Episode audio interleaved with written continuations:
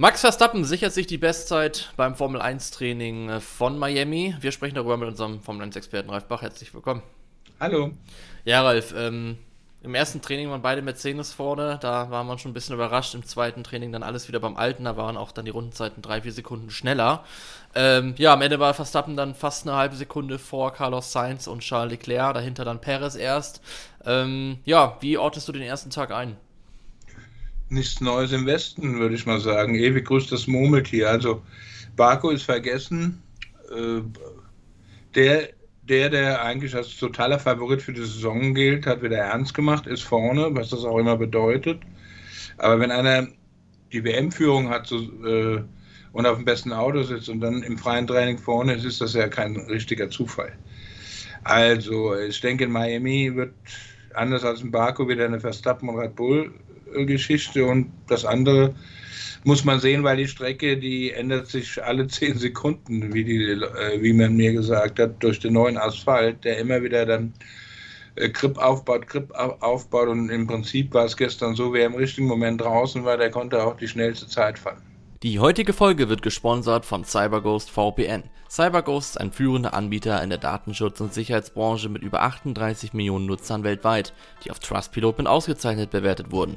CyberGhost VPN verbirgt deine IP-Adresse und verschlüsselt deine Internetverbindung, damit du sicher online bist. Mit einem einzigen Klick kannst du ganz einfach deinen virtuellen Standort ändern, damit du die Formel 1 Rennen ab März problemlos auf ORF oder SF verfolgen kannst. Denn CyberGhost VPN ist die perfekte, kostengünstige Alternative zu teuren Streamingdiensten und Abonnements. Alle unsere Zuschauer und Hörer erhalten einen achtfachen Rabatt auf das 2-Jahres-Abonnement und weitere 4 Monate gratis. Das heißt, du zahlst nur 2 Euro und 3 Cent pro Monat. Besuche dafür cyberghostvpn.com slash Formel1Insider.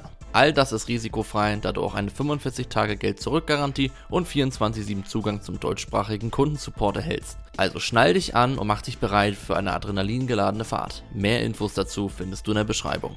Ja, die hat sich auf jeden Fall sehr stark weiterentwickelt. Das äh, hat man, wie gesagt, auch beim Unterschied der Zeiten vom ersten zum zweiten Training gesehen. Ähm, ja, wird das dann am Ende jetzt, ähm, wenn Verstappen trotzdem wieder vorne war, eine ganz klare Nummer am Wochenende? Ach, ganz klare Nummer, das ist jetzt so relativ. Äh, er ist halt klarer Favorit. Ob das eine klare, was ist eine klare Nummer? Eine klare Nummer wäre, er überrundet alle. Das glaube ich jetzt nicht.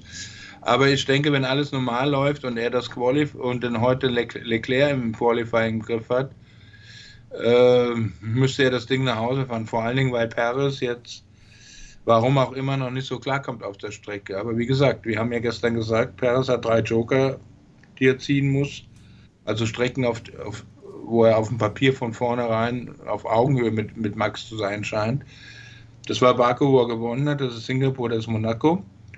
Miami anscheinend nicht. Und er muss sich auf jeden Fall noch steigern, um zumindest seinen Teamkollegen gefährden zu können. Ja, da hat, wie gesagt, da die halbe Sekunde gefehlt. Ähm, Ferrari zumindest mal wieder auf einer Runde zweite Kraft, dahinter dann Alonso übrigens auf der 5. Ähm, ja, wie siehst du generell dann so das Verhältnis zwischen den Teams nach dem ersten Trainingstag jetzt auf Rang 2? Mercedes, Aston Martin, Ferrari. Wie siehst du das Verhältnis? Auf einer Runde Ferrari wahrscheinlich. Auf der Renndistanz wird Aston Martin, glaube ich, Nummer 2 sein. Das deutet sich an, auch weil die Asphalttemperaturen sehr hoch sein werden. Das heißt, ähm,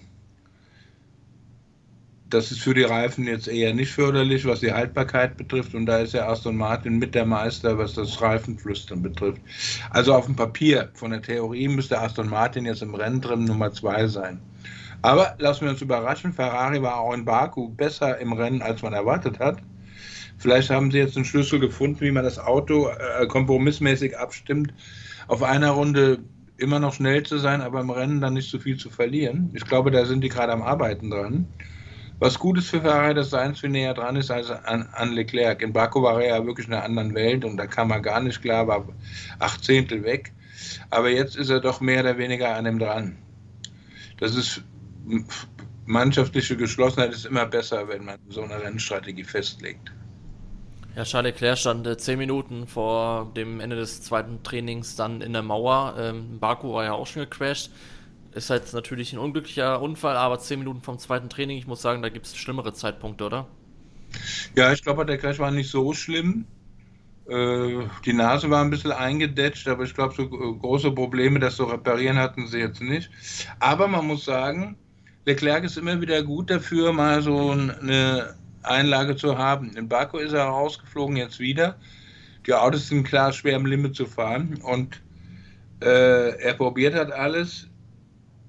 Ich meine, die meisten Teamchefs würden ihn immer noch nehmen, weil er ist halt so schnell und dann kann man mal über die kleinen Fehlerchen und Unkonzentrierten eher hinwegsehen.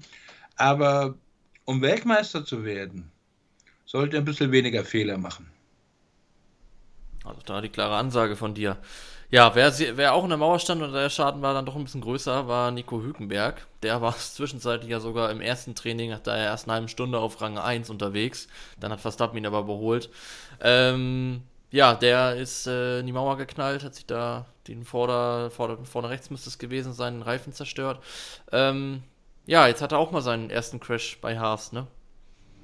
Ja, aber es, es wird Günther Steiner doch locker flockig mit der linken Arschbacke absitzen. Schließlich ist er doch gewohnt, dass seine deutschen Fahrer seine Autos in der Mauer versenken können. Da hat er ja literarische Bonbons schon abgeliefert, ganze Aufsätze, philosophisch geschrieben, warum Mick Schumacher äh, so teuer war, für ihn nichts bringt. Und ja, jetzt hat sein Nachfolger Nico Hülkenberg halt auch mal Fehler gemacht, was vorkommen kann.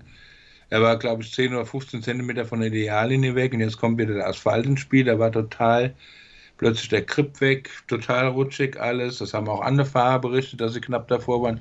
Ja, dann landet er halt in der Mauer. Aber das Auto ja, sah jetzt auch nicht so wie ein Totalcrash. Äh, äh, sah jetzt auch nicht so aus, als müsste man es total in die Schrottpresse geben. Also es kann passieren, bitte. Ja, ansonsten macht Hülke immer noch einen super Job. Und das sollte man jetzt einfach Mund abwischen weitermachen. Ja, er konnte auch im zweiten Training wieder fahren und im zweiten Training war dann mal Magnussen, äh, also hat sich gedreht, ist auch leicht eingeschlagen, aber auf jeden Fall nicht ganz so schön wie bei Hülkenberg.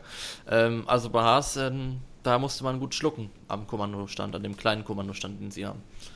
Ja, das, das Schlucken würde auch weitergehen. Ich bin ja wirklich der Meinung, dass Haas äh, am wenigsten Potenzial hat, das Auto schneller zu machen, im Gegensatz zu den anderen. Das sieht man ja zum Beispiel an McLaren, wie schnell die relativ, äh, wie, in welcher kurzen Zeit die relativ schnell aufschließen können.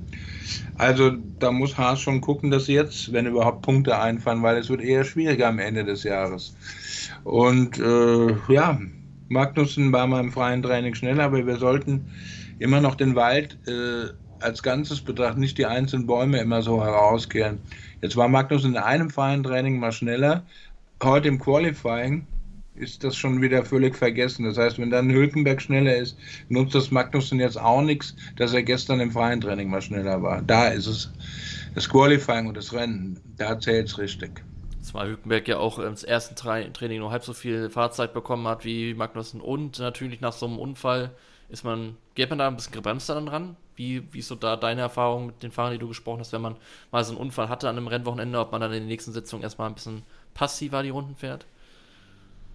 Sagen wir mal so, wenn man einen Tag im Koma gelegen hat, wird es schwierig. Aber so Unfälle, ich sag mal, ich sag das mal so banal, Blechschäden wie jetzt Leclerc mit dem Ferrari hatte oder auch Hülkenberg, ich glaube, das sitzen die ziemlich locker ab und, und ähm, wissen schon, wenn die wissen, warum es passiert ist, dass vielleicht ein Fahrfehler war und weil sie zu, von der Ideallinie abgekommen, ein bisschen zu spät gebremst haben, was auch immer. Wenn die die Gründe dafür haben, ist es nicht so schlimm.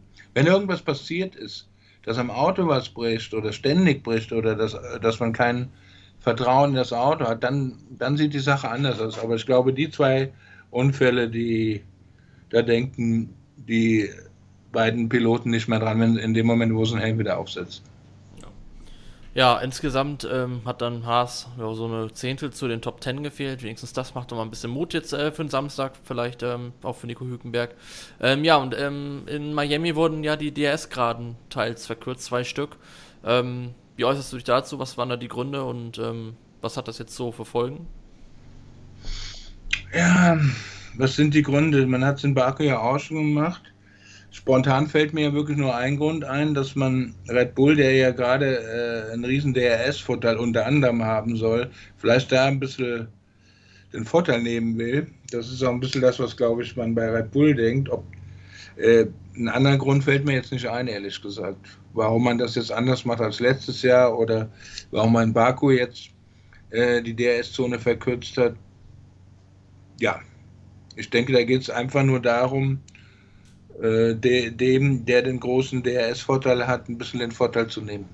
Das ist natürlich Red Bull. Also bei keinem. Team ist der Unterschied so groß zwischen Topspeed mit und ohne DRS. Ja, Ralf, äh, dann sind wir mal gespannt, ähm, auch dann am Sonntag natürlich, wie das Überholen aussieht. In Baku war es halt, halt für die Teams äh, nicht so einfach. Mercedes wird wahrscheinlich keine Autos überholen, so wie die äh, in Baku unterwegs waren im Topspeed. Bin ich mal gespannt, ob die da bisschen schneller diesmal sind. Ich denke, die Reifen werden äh, eine große Rolle äh, dabei spielen, ob man überholen kann oder nicht. Man sagt ja, dass ein Auto mindestens eine Sekunde oder 1,2 Sekunden pro Rundenzeit schneller sein muss als der andere, um relativ problemlos überholen zu können. Aber wenn so ein Reifen natürlich einbricht, dann bist du gleich zwei, drei Sekunden mal hinten dran und dann ist Überholen halt an jeder Stelle möglich. Also die Reifen werden wie immer eine große Rolle im Rennen spielen.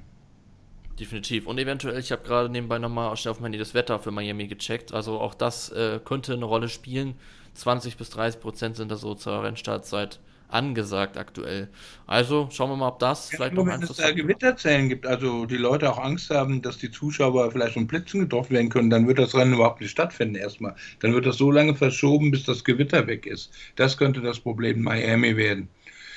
nicht, also wenn es ein Gewitter ist, dann bin ich mal gespannt, ob die Amerikaner das Rennen freigeben, weil äh, so eine Gewitterzelle muss nur im im Umkreis, glaube ich, von acht Meilen äh, zu dem Austragungsort sein, damit die reagieren und sagen, nee, das ist zu gefährlich. Das Gewitter muss noch nicht mal selbst in, über Miami die Schleusen öffnen. Also da bin ich mal gespannt, was dann passiert. Hattest du das schon mal, äh, als du bei der Formel 1 vor Ort warst, dass es ein Gewitter im Umkreis gab und deswegen nicht gestartet wurde zunächst? Nein, aber es gab natürlich Regenunterbrechungen en masse, die ich erlebt habe. In Kanada, glaube ich, hat die Gesamtzeit des Rennens mal über fünf Stunden betragen. Ich glaube, 2.11 war das. 2.11, ja. Geiles Rennen. Ähm, also, oder Malaysia war auch berüchtigt dafür, dass wenn es da mal runterkam, gleich so gegossen hat, dass es kleine Seenplatten auf dem Asphalt gab und da gab es nur noch Aquaplaning. Vom Fahren war da keine Rede mehr. Das hat das Feld auch damals, weiß ich, immer ganz schön durcheinander gewürfelt, weil es wirklich von einer halben Runde von Trockenbedingungen bis zu Vollwets waren. Ja, weil ja. Da war null Haftung, da hättest du ein Motorboot gebraucht, aber kein Auto mehr. Ja, ganz so schlimm dürfte es laut Prognose zumindest jetzt noch nicht werden. Aber wir bleiben gespannt, Ralf, und sehen uns dann morgen nach dem Qualifying. Nee, stimmt gar nicht. Doch morgen nach dem Quali, ja, genau, also am Rennen Sonntag sehen wir uns dann zum Quali wieder. Ja, schreibt gerne eure Meinung zum Training in die Kommentare, eure Favoriten, wen ihr vorne seht. Und dann bedanke ich mich, Ralf, für deine Zeit. Bis dann. Alles klar. Ciao. Tschüss.